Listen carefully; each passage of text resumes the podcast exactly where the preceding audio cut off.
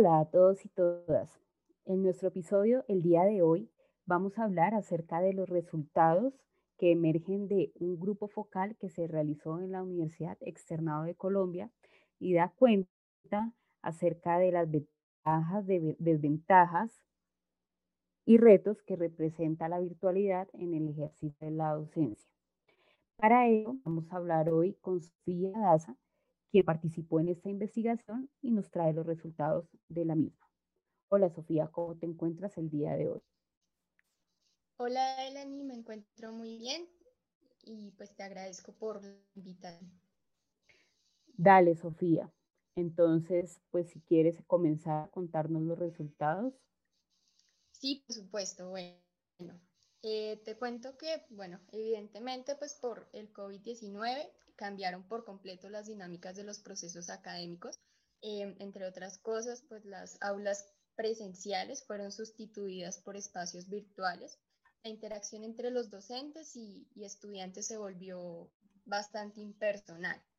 Por otro lado, pues surge una transformación del espacio físico y la puesta en escena, eh, pues los docentes tienen que hacer un gran esfuerzo para mantener didácticas las clases y poder llevar el conocimiento hasta donde se encuentran los estudiantes.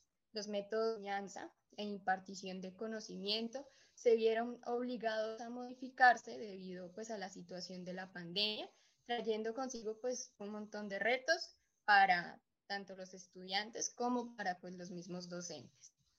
Finalmente, pues el ejercicio profesional de la docencia tuvo que adaptarse a las plataformas. Hay que resaltar que en un principio el escenario virtual se presentó como llamativo, pues las plataformas estaban llenas de nuevas herramientas y los profes estaban como muy ansiosos por aprender a utilizarlas y pues de compartirlas con el estudiantado. Por ello, pues los profesores se capacitaron y crearon las aulas virtuales. Sin embargo, a medida que mm, las clases fueron transcurriendo de manera remota, pues lo que, lo que se ve es que los profesores empezaron a sentir agotamiento, estrés y desmotivación y pues además empezaron a cuestionarse sobre su propio ejercicio profesional. Vale, Sofía, muchísimas gracias por este aporte tan valioso que has generado el día de hoy y pues espero en otros encuentros y muchísimas gracias por, por todo. Que estés muy gracias, bien. Gracias, Delan, igualmente. Muchas gracias a ti.